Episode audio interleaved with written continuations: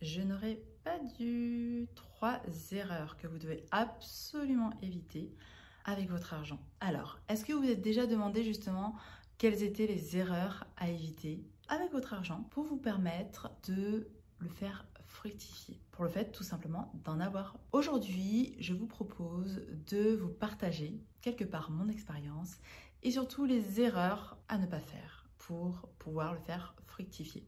Alors bien évidemment, j'ai encore des choses à apprendre et en même temps, ça fait quelques années déjà que je me forme, que je me fais coacher bien sûr et que j'implémente les principes que j'ai pu apprendre. Donc le but de cette vidéo est clairement de vous permettre d'éviter de faire les erreurs, soit celles que j'ai déjà commises, soit d'autres qui sont plus communes et si vous êtes en plein dedans, de vous permettre d'en sortir extrêmement rapidement.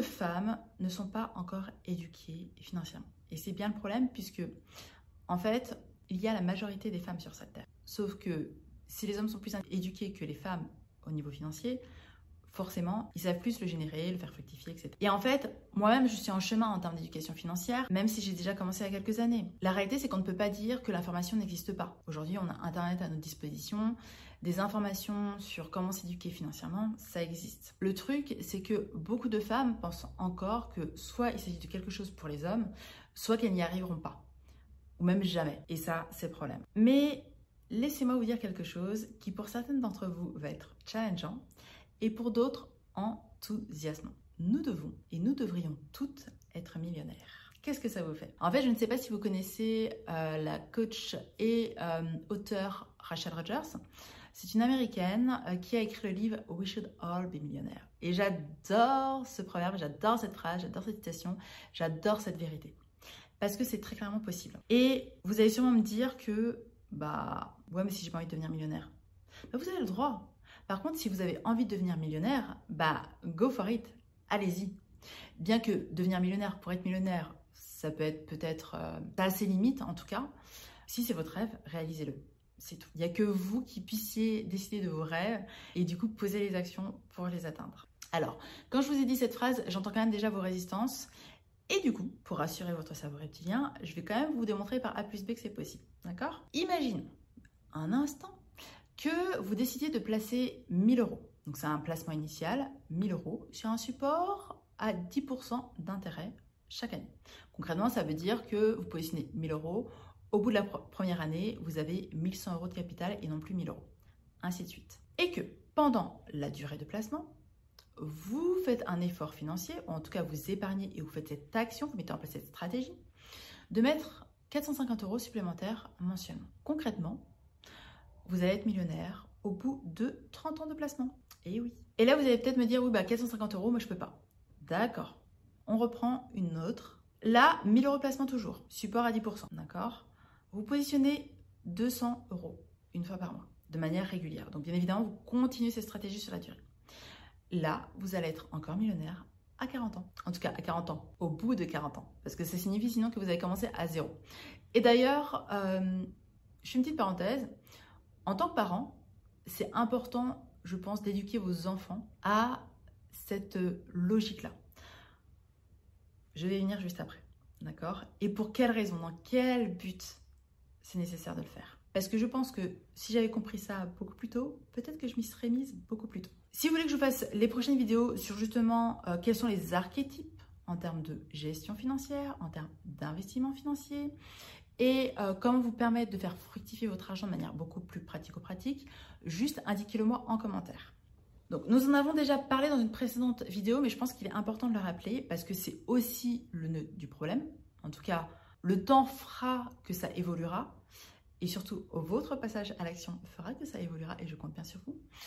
Euh, et en même temps, bah, il est important d'expliquer pourquoi on en est là aujourd'hui. Concrètement, si on s'intéresse au droit, donc au sens juridique du terme, hein, de, des femmes. Donc l'histoire du droit des femmes. En tant que femme, nous avons le droit d'ouvrir un compte bancaire sans l'autorisation de notre partenaire depuis 1965-1966. Pareil pour le droit de travailler. Donc concrètement, notre droit de générer et gérer de l'argent est extrêmement récent puisqu'il date de moins d'un siècle. Nous sommes en 2023. Alors, ce qui peut paraître une normalité aujourd'hui, pour vous, si vous m'écoutez ou si vous me regardez, ne l'est pas du tout. Et inconsciemment, il y a encore beaucoup, beaucoup, beaucoup de choses à faire bouger. Et je vais faire un parallèle qui peut être à la fois choquant et en même temps, euh, je peux me le permettre de le faire. On va prendre l'exemple de l'abolition de l'esclavage en France. L'abolition de l'esclavage en France date de 1848. Jusque-là, on se dit, ça va forcément bouger. Ok. Pour autant, est-ce que vous croyez qu'il y a eu ce vent de liberté qui s'est tout de suite instauré dans les foyers qui étaient concernés? Sincèrement. Est-ce que vous pensez que ça a changé comme ça du jour au lendemain? Est-ce que vous pensez aussi qu'il n'existe plus de forme d'esclavagisme moderne? En toute sincérité. C'est juste pour faire prendre conscience que si quelque chose qui a été aboli en 1848 peut encore avoir des effets aujourd'hui, en réalité la réciproque est vraie. C'est-à-dire que quelque chose qui est autorisé depuis moins d'un siècle, forcément, il y a encore la majorité qui se l'interdit. Et si vous écoutez ce podcast ou que vous regardez cette vidéo, je vous invite vivement à vous donner cette autorisation. J'allais dire un gros mot. Voilà. Je dirais que le problème aujourd'hui, c'est que vous vous refusez jusqu'ici, ou peut-être que vous avez commencé de manière timide, quoi qu'il en soit, à prendre votre place et à vous accaparer ce sujet. Ça reste un sujet et je vous invite juste à voir l'argent comme quelque chose de sexy et de fun, avec lequel vous pouvez vous amuser, que vous pouvez voir grandir. Euh, bref, quelque chose, un élément de partage. C'est super important parce que ça va jouer sur votre manière d'appréhender le sujet. Donc ce que je vous inviterai à faire, c'est à trouver des qualificatifs positifs qui vous donnent des émotions positives et même des papillons dans le ventre au sujet de l'argent, au sujet de des investissements aussi. Le but de cet épisode, c'est que vous compreniez non seulement pourquoi il est important de vous éduquer financièrement, parce que vous pourrez éviter bien évidemment les écueils par lesquels je suis passée, par lesquels la majorité des personnes passent alors qu'elles ne sont pas éduquées financièrement ou pas suffisamment éduquées financièrement. Et en même temps, vous pourrez appliquer quelques conseils que je vous donnerai pour vous faire gagner du temps, parce que oui, c'est tout aussi important. Donc s'agissant de mon expérience, euh, très clairement, ça a dû commencer entre 2015 et 2016. Euh, alors, je, je, ne suis pas très date, mais sûr, c'était avant ma reconversion professionnelle. Et j'ai commencé à me former. D'accord euh, J'ai commencé à me former, euh, sauf que avant ça, j'étais juste littéralement une belle au bois dormant. Et ce, pendant plus de 30 ans. Voilà, aussi simple que ça. Euh, en fait, mon idéal, et j'étais vraiment dans ce mécanisme-là, hein, c'était métro, boulot, dodo. C'est-à-dire que je voulais un travail qui me générait un salaire pour payer mes charges et éventuellement des extras. Parce que dans mon champ des possibles à l'époque, je n'avais pas encore travaillé sur moi, tout ce qui était possible de faire en réalité. Je m'étais pas encore intéressée au sujet, d'accord? Donc, vous, vous êtes peut-être aujourd'hui à ce stade-là. Donc, si vous écoutez ce message, vous savez forcément que autre chose est possible. Je vous invite juste à voir plus grand. Plus encore, euh, je pense qu'il est important de préciser que je croyais également que bah, les autres pouvaient générer de l'argent et pas moi. Alors oui, bien évidemment, j'ai dû travailler sur moi, j'ai dû lever des croyances pour me dire que c'était aussi possible pour moi, pour me lancer dans l'entrepreneuriat, pour oser me, reconvertir et non pas me convertir. Et en fait, ce qui est marrant dans l'histoire, c'est que mon père me disait bien de d'épargner. Il me disait mais épargne, arrête de dépenser à tout va, épargne. Alors dépenser à tout va, tout est relatif. Je pense que je dépensais plus dans des choses qui étaient qui correspondent à mes valeurs et qui ne correspondaient pas forcément aux siennes. Euh, quoi qu'il en soit, moi je suis le type de personne à être en mode euh, but et process. Donc concrètement, euh, si j'ai pas la finalité de l'action, à quoi ça va me servir et comment le faire, bah alors soit je ne vais pas passer à l'action, chose qui avait été le cas, soit je passerai à l'action, mais juste pour faire plaisir ou en me forçant, tout simplement. Donc, si ça vous parle, peut-être mettez euh, l'épisode en pause et juste observez votre situation actuelle. Observez votre situation actuelle, votre relation à l'argent, comment vous le gérez, comment vous le générez, comment vous faites fructifier. Et euh, bah, Très sincèrement, mon père avait raison. Hein. C'est juste que j'avais pas conscience à quoi ça allait me servir. J'avais pas le sens, j'avais pas la finalité, j'avais pas l'objectif. Donc du coup, bah, je n'ai pas fait. Et je me souviens encore les fois où je rentrais chez mes parents avec euh, mes sacs de shopping et du coup, limite, je cachais mes sacs pour que justement ne pas me prendre encore une observation de mon père en disant mais en fait, épargne. Et de mémoire, je me dis, il me disait juste d'épargner. Il me disait pas forcément euh, bah arrête de dépenser. Il me disait juste d'épargner. Sauf que moi, je l'avais compris en mode, si j'épargne, bah j'arrête de dépenser. Ce qui n'est pas du tout le cas lorsque justement on s'intéresse à l'argent, on s'intéresse à comment le gérer, comment le faire fructifier. On voit que effectivement, il y a peut-être une partie épargne et en même temps, il y a aussi une partie dépense. Quoi qu'il en soit, si ça vous intéresse, vous mettez un commentaire sur le sujet de la vidéo que vous voulez faire, en tout cas l'épisode que vous voulez que je fasse, et je vous le ferai avec grand plaisir. Bon, alors bref, avec le recul, il avait raison. Donc j'ai perdu du temps, certes, Quoi qu'il en soit, le but c'est de passer à l'action et c'est le message que je vais vous faire passer. Donc, Le but, c'est de vous intéresser à l'argent. Euh, l'argent, c'est pas quelque chose de mal, c'est pas quelque chose de sale, euh, ça reste un moyen d'échange dans notre société. C'est aussi une énergie. Donc, c'est juste vous dire, ok, comment je peux l'appréhender de manière positive? C'est tout. Maintenant, on va quand même venir aux erreurs à éviter. Et dans chacune des erreurs, si je peux, je vous donnerai quelques petits exercices pour vous permettre de faire évoluer votre relation à l'argent. D'accord? Et justement, vous vous permettre non seulement d'éviter ces erreurs, et en plus de rentrer dans ce cercle vertueux. Tout d'abord, l'erreur numéro une, c'est attendre. Et oui, parce que finalement, vous l'avez vu dans l'exemple que je vous ai donné, plus vous mettez en place cette action, cette stratégie tôt, plus le temps joue en votre faveur. D'accord? Vous ne faites pas plus d'efforts, vous mettez en place la même action, donc vous créez une habitude.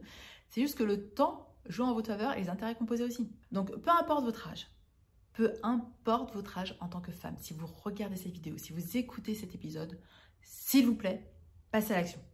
Définissez un montant initial que vous souhaitez investir sur un support, sécurisé si vous le souhaitez, et ensuite, mettez de l'argent régulièrement dessus, mensuellement, d'accord? Vous définissez un budget qui euh, n'est pas trop, euh, euh, j'allais dire, stretchant, en tout cas pas trop strict, qui ne stretch pas trop votre système nerveux, c'est-à-dire sur lequel vous êtes aligné, à l'aise, et sur lequel vous dites, moi, ok, ça je peux le faire sans forcément euh, me restreindre trop de l'autre côté. Comme ça, vous allez mettre en place les choses de manière fluide et à un moment donné, vous allez dire, bah en fait, si je peux faire ça, je peux mettre plus. Et vous allez voir que votre vie va rester la même, si ce n'est, elle va s'améliorer tout en faisant ça. Ce qui peut vous paraître comme contradictoire actuellement. Quoi qu'il en soit, moi j'ai commencé après l'âge de 30 ans, d'accord? Donc ce qui fait que j'ai décalé dans le temps les effets bénéfiques et que quelque part, si je veux avoir les résultats en un minimum de temps, bah il est nécessaire de faire plus d'efforts, d'accord? Dans l'exemple de tout à l'heure, je vous disais, bah, si vous positionnez 1000 euros et que vous positionnez sur un support de 10% à 10%, pardon, et que vous faites des versements réguliers, bah, forcément, votre capital va augmenter avec les intérêts composés. Et au bout d'un an, vous aurez plus de 1100 euros, alors que finalement, vous n'aurez fait peut-être qu'un versement complémentaire. Je précise un peu plus mon exemple. Vous faites un versement initial à 1000 euros, à 10%, vous ne versez rien pendant toute l'année. 1100 euros de l'argent a été généré. Donc le but c'est de verser régulièrement pour que votre capital s'agrandisse de plus en plus. Donc ne prenez pas l'excuse de l'argent, d'accord Pour ne pas vous en occuper, ni même du montant, parce qu'en réalité vous commencez avec très très peu. Et je vais vous en parler juste après. Deuxième erreur, c'est ne pas savoir gérer l'émotionnel autour de l'argent. Le premier investissement que j'ai fait, donc après avoir commencé à me former, c'est dans la bourse. Donc j'ai créé un PEA parce que à l'époque, le fait de créer un compte titre, ça me semblait euh, peut-être trop dangereux. C'est totalement irréel. Et votre cerveau reptilien va être en mode, euh, vous créez des peurs qui sont totalement irréelles. Quoi qu'il en soit, passez à l'action. Donc sur un PEA, euh, j'avais acheté des magazines justement sur les investissements pour savoir sur quoi investir. Et j'ai commencé à sélectionner quelques actions qui me semblaient sécurisées à l'époque. Et très clairement, mon premier investissement était de moins de 10 euros. Sauf que j'ai été extrêmement challenge au niveau émotionnel. C'est-à-dire que je regardais mon compte, je pense, plusieurs fois par jour. Quand ça montait, bah, j'étais en joie. Quand ça baissait, j'étais euh, en mode waouh, qu'est-ce qui se passer Il y avait la peur qui prenait le, pas. Donc très clairement, c'était mon émotionnel qui drivait mon investissement. Et en fait, le jeu de l'argent, c'est un jeu rationnel. D'accord? Je vais en parler juste après. Donc, j'ai attendu d'être neutre par rapport à ces mouvements, ces flux financiers, et ensuite, j'ai augmenté mes investissements. D'accord? Donc vous aussi, je vous invite à faire la même chose, à vous dire, ok, là, euh, combien je suis prête à placer tout de suite, quel montant régulier que je suis prête à placer aussi, pour ne pas trop être dans l'émotionnel. Parce que oui, c'est important de suivre ses investissements. Par contre, le fait d'être émotionnel peut vous pousser à commettre une erreur que, bah, encore la majorité des gens commettent, hein, c'est de sortir votre argent qui a été investi au moment où ça baisse et de vouloir réinvestir au moment où ça rehausse, ça remonte, d'accord? Le but, c'est d'investir quand ça baisse et c'est de vendre quand ça monte pour que vous puissiez avoir des bénéfices en fonction de votre stratégie bien évidemment, hein, ça va de soi. Donc, troisième erreur, on y arrive, c'est d'investir en étant émotionnel. Alors, je connais cette règle par cœur, il n'empêche que j'ai quand même fait l'erreur il y a euh, un an ou deux ans, je crois. Je vais vous le dire juste après. Euh, et c'est différent de euh, l'erreur numéro 2 qui est de savoir, de ne pas savoir gérer son, son émotionnel par rapport à l'argent. Investir en étant émotionnel, ça veut dire que lorsque vous investissez, vous allez percevoir plus le manque que l'abondance. D'accord? Donc, quelque part, vous n'allez pas être dans la neutralité lorsque vous allez investir. Donc, pas pendant votre investissement, mais au moment de l'investissement. Et du coup, vous allez prendre des mauvaises décisions. Je vous le répète, le jeu d'argent est un jeu rationnel, non un jeu émotionnel. Le but est d'être neutre, d'avoir analysé finalement vos investissements avant de passer à l'action. Et donc, Pour la petite anecdote, euh, le montant que j'ai investi était juste de 10 000 euros. Donc, 10 000 euros, ça peut être une somme énorme pour certaines, comme ça peut être une somme dérisoire pour d'autres. Moi, ces 10 000 euros, je me dis avec le recul, j'aurais pu les mettre ailleurs, même les fractionner, les placer de manière stratégique sur des supports à 10%, comme je vous l'ai expliqué. Et finalement, bah, ça m'aurait rapporté beaucoup plus. Et donc, je passe quand même à une sous-erreur qui est de ne pas prendre de raccourcis. D'accord? Euh, Ne pas prendre de raccourcis, sauf si à la limite vous en faites votre métier, que vous êtes passionné, et dans ce cas c'est que pour vous. Je vous donner quand même un petit exercice pour justement pour être au maximum neutre de manière émotionnelle. Et en plus, il va vous rendre à 200% responsable. ça, c'est cool. Première question à vous poser. Juste calculer, prenez en considération l'ensemble de l'argent qui a circulé entre vos mains depuis que vous avez eu de l'argent. Qu'il s'agisse des salaires, des dons qu'on vous a fait en argent, des cadeaux qu'on vous a fait, peu importe, je m'en moque, prenez tout en considération et calculez. D'accord? Mettez l'épisode en pause si vous le souhaitez. Vous allez voir que hum, l'argent circule dans votre vie. D'accord? La question après, c'est savoir qu'est-ce que vous en faites et comment vous l'utilisez. Deuxième question, c'est quel effet ça fait de conscientiser qu'il y a autant d'argent qui a circulé entre vos mains depuis que vous avez la capacité justement d'en gérer, d'en générer? Et en fait, mon petit doigt me dit que euh, vous allez vous dire Waouh, j'avais pas conscience que j'avais autant d'argent qui avait circulé entre mes mains. Et c'est normal. Donc vraiment, basculer sur, à partir de maintenant, qu'est-ce que vous décidez de faire avec votre argent? Comment vous décidez de l'utiliser? Ce qui est fait est fait, vous n'allez pas y revenir. D'accord? Maintenant, c'est qu'est-ce que vous mettez en place? Quatrième erreur, et ça c'est cadeau, ne pas être régulière. Je vous l'ai dit en amont, le but c'est d'être au maximum régulière pour vous permettre d'avoir le maximum de résultats. L'argent et vous, c'est comme une relation couple, d'accord? Ça s'entretient, ça se nourrit, on en prend soin. Donc plus vous prendrez soin de votre argent, plus vous nourrirez cette relation, bah, plus votre relation deviendra magnifique, merveilleuse, harmonieuse, fructueuse, abondante, d'accord? Et dans cette régularité, je préfère quand même vous prévenir, votre cerveau rétien va pointer le bout de son nez. Il va le pointer de quelle manière? Eh bien tout simplement en vous disant non mais c'est plus la peine d'investir, là ça va, tu as un capital qui est quand même assez rassurant, en vous trouvant plein de petites excuses pour permettre d'arrêter de passer à l'action. Donc ce que je vous conseille de faire, c'est de mettre en place des virements automatiques, comme ça vous n'avez pas à y penser, et vous allez checker régulièrement mais pas trop souvent, où en sont vos investissements Par exemple, une fois par mois. Si vous êtes sur une stratégie euh, sécuritaire, une fois par mois, c'est largement suffisant. Vous pouvez aussi vous mettre des rappels. Effectivement, vous pouvez vous mettre des rappels pour vous dire, OK, aujourd'hui, j'investis.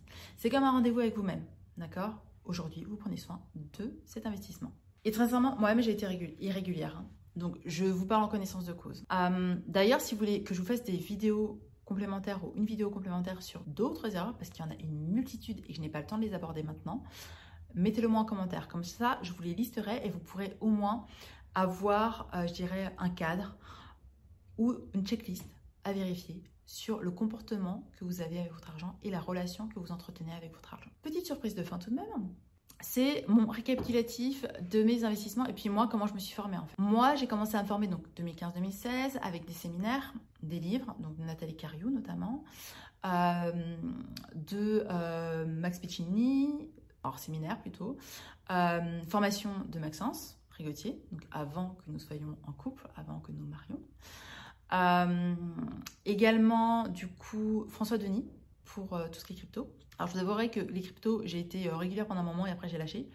Parce que quand c'est parti en mode métaverse euh, et des noms euh, que je ne comprenais pas, je n'ai pas pris le temps de me former de manière suffisante. Par contre, il faudrait que je... les premiers investissements que j'ai mis en place, ça a été d'abord la bourse. Ensuite, je suis partie sur les SCPI, qui est ce qu'on appelle les pierres, la pierre papier en fait. Donc, ce sont des investissements dans l'immobilier. Par contre, la particularité, c'est que ce sont des investissements euh, diversifiés sur différents secteurs et du coup, quelque part, vous, vous n'avez pas tout ce qui est gestion locative. Par contre, si vous n'avez pas la gestion locative, c'est que vous payez quelqu'un et que c'est inclus dans le prix et que ça vous diminue votre rémunération, forcément, par rapport à ça. Ensuite, j'ai investi dans les cryptos. Alors, je pense au bon moment, même si j'ai investi trop tard par rapport à là où j'avais l'intuition qu'il fallait investir, au moment où je voulais investir, je pense que c'était autour de 200 ou 300 euros le Bitcoin. Et en fait, euh, je me souviens encore avoir une discussion avec quelqu'un qui, elle, n'avait pas investi et qui m'a dit non mais en fait c'est dangereux, euh, euh, c'est totalement aléatoire, etc. Et du coup j'ai pas investi. Donc j'ai investi, je pense en 2020. 2020, j'ai investi dans la crypto pour la première fois. Euh, donc première génération, Bitcoin, Ethereum, et puis quelques-unes de deuxième, troisième et quatrième génération. Voilà.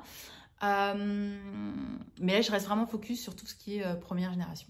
J'ai investi aussi dans les matières premières, alors soit via des ETF en bourse, soit physiquement. J'ai pas forcément continué parce qu'à un moment donné, j'avais trop de, trop de placements à vérifier et que ça euh, me saoulait. Donc ce que je vous inviterai à faire, c'est être focus, d'accord? À définir vos stratégies et ensuite à être focus. Vous avez clairement la possibilité de devenir riche aujourd'hui si vous décidez et si vous passez à l'action. Et c'est tout ce que je vous souhaite. Réellement, c'est vraiment tout ce que je vous souhaite. Donc, toutes les personnes qui sont devenues millionnaires, milliardaires, encore plus, j'en connais aucune qui ne se soit pas formée, qui ne se soit pas auto-coachée ou fait coacher sur ses croyances limitantes, qui euh, ne soit pas passée à l'action, donc qui n'ait pas implémenté ce qu'elle avait appris, pour créer ce patrimoine-là. Donc je vous inviterai vraiment à passer à l'action. Et si vous êtes une femme qui avait décidé de vous designer la vie de vos rêves et de prendre votre place totalement, je vous invite à télécharger maintenant le guide qui révèle votre leadership au féminin. Il y a plusieurs avantages, notamment le fait de passer à l'action plus facilement. Plus votre leadership est présent, plus vous passez à l'action. C'est aussi simple que ça.